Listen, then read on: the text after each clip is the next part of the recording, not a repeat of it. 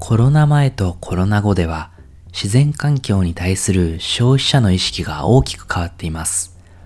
マスターカードが2021年1月から3月に24カ国を対象に実施した消費者調査でもその意識変化を見て取ることができます。一つはコロナ前に比べて消費にかかる二酸化炭素を削減することが重要であると考える消費者が増えたこと。その調査では世界24カ国の成人の消費者のうちコロナ前に比べて消費のカーボンフットプリントを減らすことがより重要だと感じるようになったとの回答は54%でした。また、2021年には環境やサステイナビリティに関する問題に対し個人的にアクションを起こしていくとの回答も85%に上ることが判明。コロナ禍では e コマースやフードデリバリーを利用することが多く、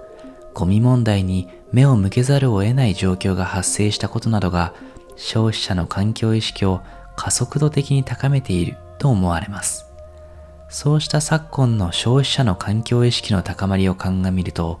サステイナビリティや ESG という視点を持たない企業やそのプロダクトやサービスが競争力を持つのは難しい状況でしょう。そうしたことからマスターカードは2021年4月、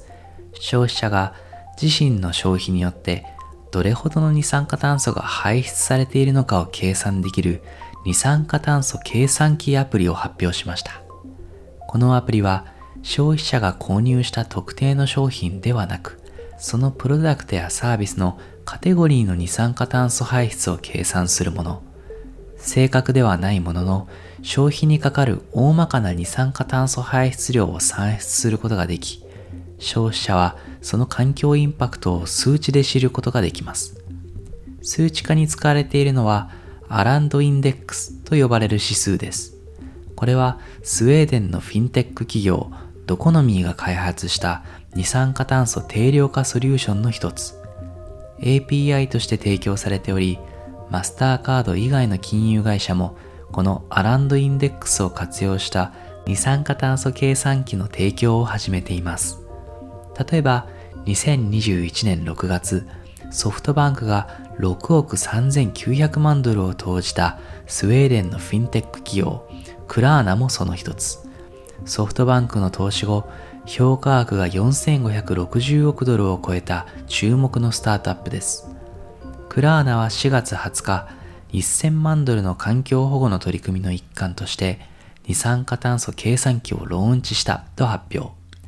同社のプラットフォーム上で行われたトランザクションにかかる二酸化炭素排出量を提示し、利用者の環境意識の向上を狙うものです。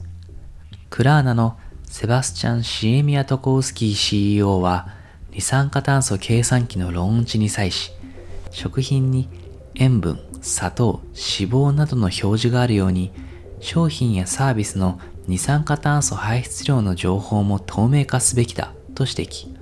特別な指数ではなく、消費において必須となる情報だと強調しています。クラーナは現時点で9000万人の消費者と25万のリテール企業が利用するプラットフォーム。この巨大なネットワークに二酸化炭素計算機が導入された影響は小さくないはずです。このように二酸化炭素排出量を見える化しようという動きは他にも多く観察されます。例えば、ドバイのホテルではカーボンカリキュレーターを利用し、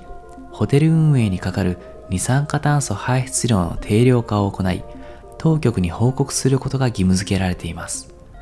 2021年5月に毎月二酸化炭素排出量を計算し、当局に報告するルールが7月から施行されることが発表されました。一方、広告の二酸化炭素排出量の定量化の試みも始まる予定です。アドグリーンは広告代理店が広告プロダクションにかかる二酸化炭素排出量をトラックできる仕組みを2021年9月にローンチする計画。このトラッキングシステムでは広告制作のどの活動でどのくらいの二酸化炭素が排出されるのか、またサプライヤーごとの二酸化炭素排出量も算出されると言います。これはユニリーバや WPP などのグローバル大手企業が推進するアドネットゼロイニシアチブの一環で実施されるもので、この仕組みを利用する企業は世界的に広がる公算が大きいでしょう。消費者の意識変化や大手企業のイニシアティブによって二酸化炭素排出の数値化の動きはこの先も活発化することが見込まれます。日本企業も本腰を入れて取り組みを始めなければ、この分野で他国に先行を許してしまうことになるかもしれませんね。